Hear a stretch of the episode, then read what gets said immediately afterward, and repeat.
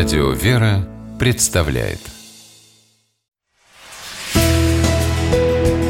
Литературный навигатор Здравствуйте! У микрофона Анна Шапилева. Как жили монастыри конца XIX – начала XX века?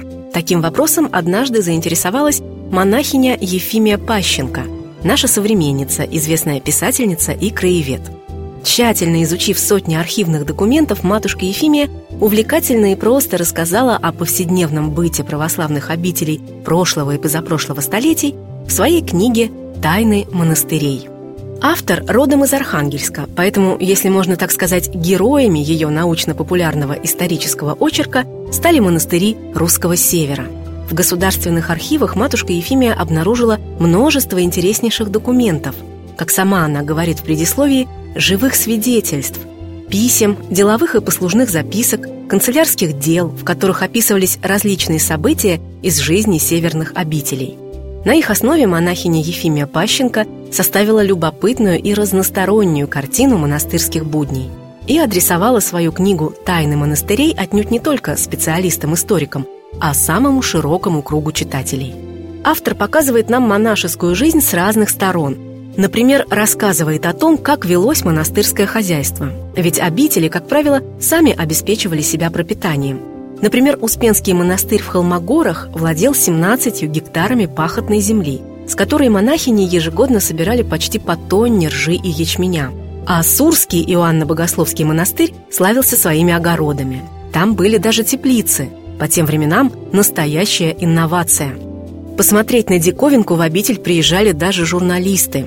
Так, например, корреспонденту газеты «Архангельск» игуменья Порфирия Глинко рассказывала, что уже в мае в монастырских парниках созревают первые огурцы.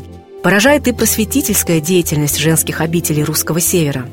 При Сурском Иоанно-Богословском монастыре, к примеру, существовала специальная читальня для бесед с народом. В ней любой желающий мог почитать газеты и журналы духовного содержания, а по воскресеньям и в праздники послушать духовно-нравственные лекции и даже посмотреть слайды с видами русских монастырей и святынь.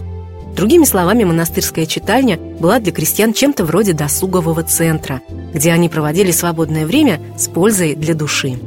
Разумеется, главным в монастырях всегда оставалась вера и духовная жизнь.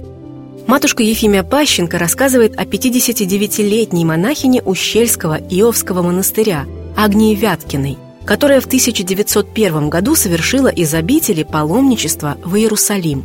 По тем временам настоящий подвиг. Самолетов не было, и поездка занимала долгие месяцы, причем добрую часть пути приходилось идти пешком.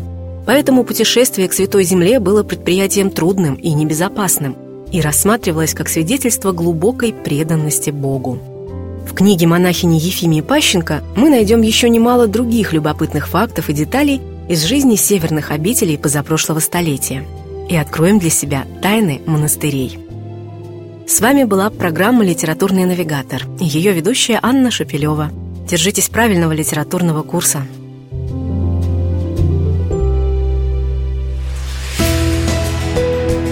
«Литературный навигатор»